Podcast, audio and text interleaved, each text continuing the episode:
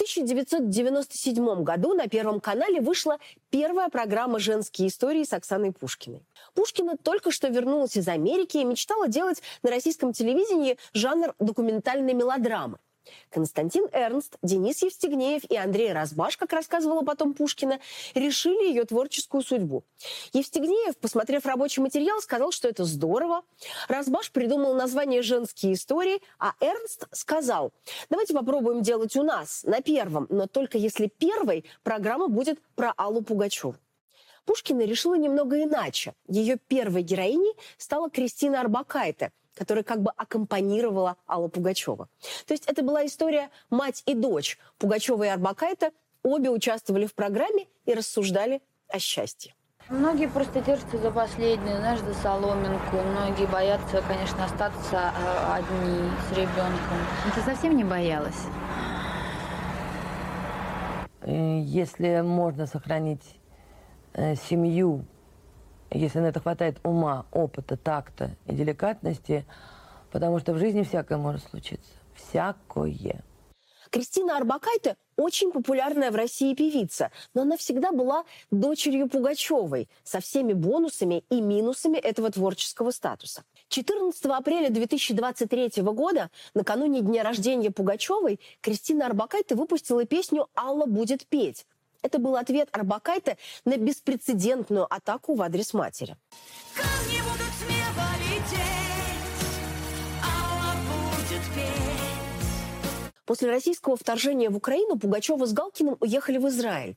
Галкина признали иноагентом, а Пугачева, ненадолго вернувшись в Москву, написала легендарный пост – Прошу зачислить меня в ряды иноагентов моей любимой страны, ибо я солидарна со своим мужем, честным, порядочным и искренним человеком, настоящим и неподкупным патриотом России, желающим Родине процветания мирной жизни, свободы слова и прекращения гибели наших ребят за иллюзорные цели, делающие нашу страну изгоем и утяжеляющие жизнь наших граждан. Пугачева и Галкин стали мишенью федеральной пропаганды, адресатами отвратительных оскорблений и даже героями фильмов-компроматов. Фильм против Пугачевой, как рассказывал журналист Роман Супер, снимали и на первом, но против его выхода в эфир выступил едва ли не зам Эрнста Клейменов. Ему показалось, что это даже в условиях войны с предателями какая-то особенная гадость. Арбакайте не делала явных заявлений о войне, но с ее началом тоже уехала из России с мужем, бизнесменом Михаилом Земцовым и детьми в США. Как рассказывал в нашей программе музыкальный критик Артемий Троицкий, время от времени она приезжала работать в Россию. Парадоксальным образом Кристина Арбакайте даже появлялась на центральных каналах, а в конце прошлого года выступила с новогодним номером «Пьяная вишня» на первом. Желтая пресса тогда обсуждала в основном белый парик певицы и тот факт, что к самому Новому году она будто бы успела вернуться домой в Штаты. Нынешний российский тур певицы оказался сюрпризом, а вот серия запретов на ее выступления в российских городах уже, конечно же, нет. Концерты Кристины Арбакайте отменили в Иркутске, Красноярске, Чите, Новосибирске и Братске. А на днях перенесли ее концерт в Благовещенске. Две недели назад местные ветераны боевых действий обратились к губернатору Амурской области Василию Орлову и написали, что считают личным оскорблением и неуважением к памяти своих погибших товарищей выступление гражданки США. Имеется в виду Кристина Арбакайте. Мартовский тур по Сибири певица отменила уже сама – еще в январе концерт певицы отменили в Бурятии. На Арбакайте пожаловалось боевое братство, а в местных властных блогах ее называли не иначе, как дочерью иноагента, которым, к слову, ее мать Алла Пугачева не является. Во Владивостоке, где концерт певицы отменять не стали, тоже обсуждали статус иноагента. Мол, зачем отменять выступление, ведь Арбакайте не иностранный агент а только дочь, как бы держали в уме власти Владивостока. А быть дочерью – это ведь еще не преступление или уже оно? В случае с Аллой Пугачевой статус члена семьи врага народа оказался до комизма широко применимым. Потерпевшим стал даже бывший муж певицы Филипп Киркоров, раскоронованный после той самой голой вечеринки, но на самом деле еще до нее. В Кремле, по слухам, как я уже рассказывала, были не слишком довольны тем фактом, что он вступился за Пугачеву и Галкина после публичной атаки Маргариты Симонян. Мол, конечно, вступаться за жену дело благородное, но от Галкина лучше бы держаться подальше. Ты держала свечку, чтобы публично очернять человека и его семью. Как на тебя должны смотреть дети Аллы и Максима? Как они должны смотреть на свою родину? По иронии судьбы, за сотрудничество с Пугачевой влетела даже поэтессе Наталья Косимцевой. Та оказалась человеком широких творческих взглядов, так что писала песни не только Пугачевой, но и Григорию Лепсу. Тот спел «Родину мать Косимцевой» на митинге-концерте в Лужниках. Косимцева, которую прокремлевские блоги тут же принялись разоблачать за двоемыслие, стала оправдываться. Мол, песню Пугачева я продала еще до войны, а сердце мое с патриотичным лепсом и с той самой воюющей родиной. Но вернемся к родственным связям. Статус бывшей жены, напомню, не помог и актрисе Даше Мельниковой. В новом сезоне «Папиных дочек» она появляется очень коротко. Всему виной, как ни парадоксально, старый брак и экстремистская по меркам официальной России позиция бывшего мужа. Что уж говорить о женах нынешних. Эйнат Кляйн, жена Андрея Макаревича, удостоилась целого опуса от Маргариты Симоньян после того, как эмоционально прокомментировала пост российского нейрохирурга Алексея Кощеева – который остался работать в России. Если коротко, Симоньян назвала Эйнат зверушкой. И вот эти люди теперь живут в Израиле. В Израиле, Карл, среди народа больше всего в истории человечества пострадавшего от этой самой идеологии, которую таким образом пропагандируют эти зверушки Эйнат. Чего стоят заголовки лоялистской прессы о том, что рэпер Noise MC продолжает зарабатывать в России? Внимание! Жена Ивана Алексеева Анна сдает в аренду квартиру в Москве площадью 42 квадратных метра. Средняя цена аренды подобной недвижимости составляет 40 тысяч рублей в месяц. Целая январская статья «Комсомольской правды» посвящена тому, кто из звезд и как переоформляет недвижимость на жен. Экс-жене рэпера Моргенштерна Диларе Зинатулиной повезло больше. Про нее просто пишут, что бывшая жена иноагента Моргенштерна получила сотрясение мозга. А вот семье его друга Дани Милохина, которого по неизвестной науке причине преследуют как особо опасного преступника, а когда он решил заехать в Россию, встретились с поездкой едва ли не в аэропорту, досталось после его отъезда немало хлопот. 1 января 2022 года комсомолка еще публиковала статью «Приемный отец Дани Милохина спас мужчину из горящего дома» о работе пожарной бригады Дмитрия Тюленева – но после того, как Милохин внезапно бросил проект «Ледниковый период», где очень хорошо катался с фигуристкой Евгенией Медведевой и улетел в Дубай, а оттуда, после начала войны, спел с товарищем на стриме гимн Украины, у приемного отца начались проблемы. Журналистка Ирина Бабичева рассказывает, что Дмитрий Тюленев проработал в пожарной охране 21 год. Летом 2022 года ему предлагали стать начальником части, но потом когда он прошел комиссию, ему ясно дали понять, что назначения не будет. Из-за того, что он, приемный сын, всякие выходки может вытворять, нужно забыть про это. Потом на магазин домашнего текстиля его жены Елены Тюленевой стали писать анонимные жалобы в полицию, Роспотребнадзор и санэпидемстанцию. Жаловались почему-то на громкую музыку и распитие спиртных напитков, так что администрация Анапы постановила приостановить работу магазина, придравшись еще и к тому, что участок под ним будто бы оформлен с ошибками. В финале местные власти потребовали от семьи снести дом, где живут Тюленевы.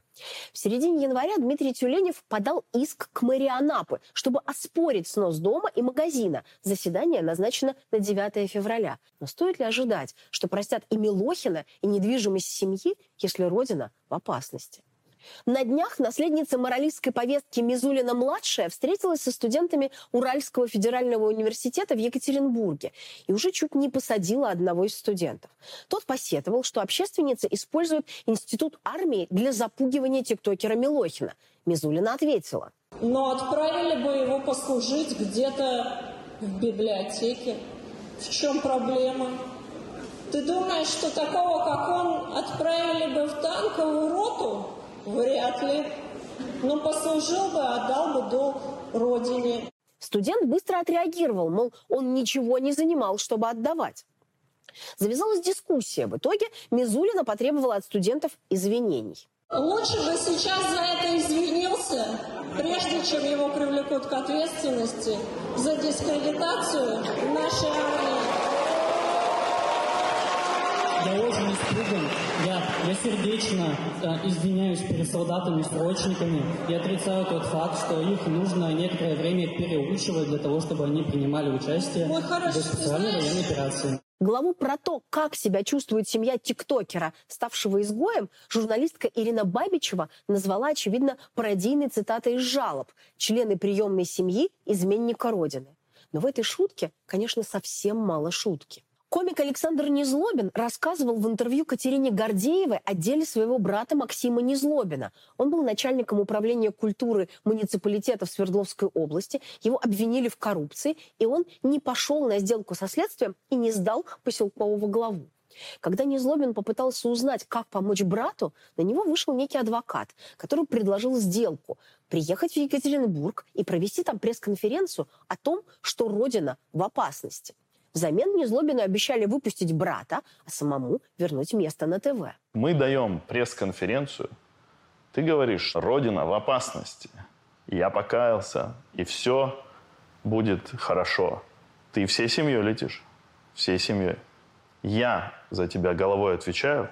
Брат выходит, ему заменяют срок на условное. Статус члена семьи врага народа, простите за тавтологию, в народ, к счастью, не пошел. Члены семьи чаще страдают в случае ночных обысков родственника или принимают полицейских, когда, как у Милохина, нужно получить за него военную повестку. Ситуации, когда отца сажают за сына или брата за брата, практика, которую применяют к особо опасным преступникам, в основном команде Алексея Навального. Отец Ивана Жданова вышел на свободу в ноябре прошлого года, отсидев в исправительной колонии по дутому делу о коррупции, которое, как утверждает сторона защиты, на него завели исключительно из-за политической активности сына. А вот случаи давления на родственников относительно обычных людей – все-таки реальность. Одна из журналисток регионального СМИ еще летом рассказывала, как ее муж подал резюме в небольшое окологосударственное акционерное общество. Прошел все собеседования, должен был выйти на работу в конкретную дату. Но накануне ему позвонили, сообщив, что служба безопасности его не пропустила. Журналистка упоминает, что причин не было. В резюме мужа работа в мэрии, РЖД. То есть он уже прошел много проверок, и никогда никаких вопросов к нему не возникало. Новшество было только одно. Его жена стала иноагентом. Журналистка тоже вспоминает аббревиатуру ЧСИР, член семьи изменника Родины. Это, конечно, но я в каком-то восторге, словно на страницах учебника истории. Журналист Михаил Афанасьев получил приговор по статье о распространении фейков о российской армии. Новая газета подробно рассказывала, как у его жены Елены сразу же в день задержания изъяли все ее личные сбережения, включая деньги от продажи маминой квартиры. До ареста мужа Елена работала в крупном российском банке, служба безопасности которого внезапно вывезла ее в Красноярск, и там несколько часов вела с ней беседу с подачи головной организации, не просто оказывая давление, но и буквально заставляя отречься от мужа врага России. Через год после ареста мужа Елена с детьми выехала из страны. Дума уже приняла закон о конфискации имущества за фейки о российской армии и горячо обсуждает широкое применение нормы о лишении неблагонадежных артистов званий и даже гражданства России. Закон об имуществе писался в первую очередь под звезд, тех, у которых остались и звания, и имущество в России. В конце января спикер Госдумы Вячеслав Володин поручил Комитету по культуре подытожить предложение о том, как наказать уехавших артистов, которые оскорбляют, цитату, свою страну, но продолжают получать в ней доход. Предложение главы комитета ставленницы Никиты Михалкова Елены Емпольской отрезать от российского финансирования, как она выражается, кормушки артистов, выступающих против России. Случай Кристины Арбакайте, что называется, по матери. Любопытно, что еще несколько лет назад Володин подробно делился с журналистами историей своей семьи. Оба его прадеда были репрессированными, пресловутыми врагами народа. По папиной линии у меня был прадед, служил в царской армии 11 лет, стал младшим офицером, сам был из крестьян. После службы жил в Алексеевке на территории нынешней Саратовской области. Был старостой церкви в усадьбе Воронцовых-Дашковых. В 1937 году его расстреляли. Ему было 67 лет. Прадед по маминой линии был священником, происходил из крестьян. Он был уважаем среди прихожан. В январе 1938 года его тоже расстреляли. У него было 11 детей. История семьи и противостояние с предшественником Владиславом Сурковым в какой-то момент сделали Володина большим почитателем сохранения памяти о репрессиях. Он горячо участвовал в организации конкурса памятнику жертвам террора, пытался понравиться сотрудникам мемориала и правозащитнице Людмиле Алексеевой. История знает примеры, когда жертвы превращались в палачей и обратно. И нет ничего странного в том, что это происходит и с их номенклатурными потомками. thank you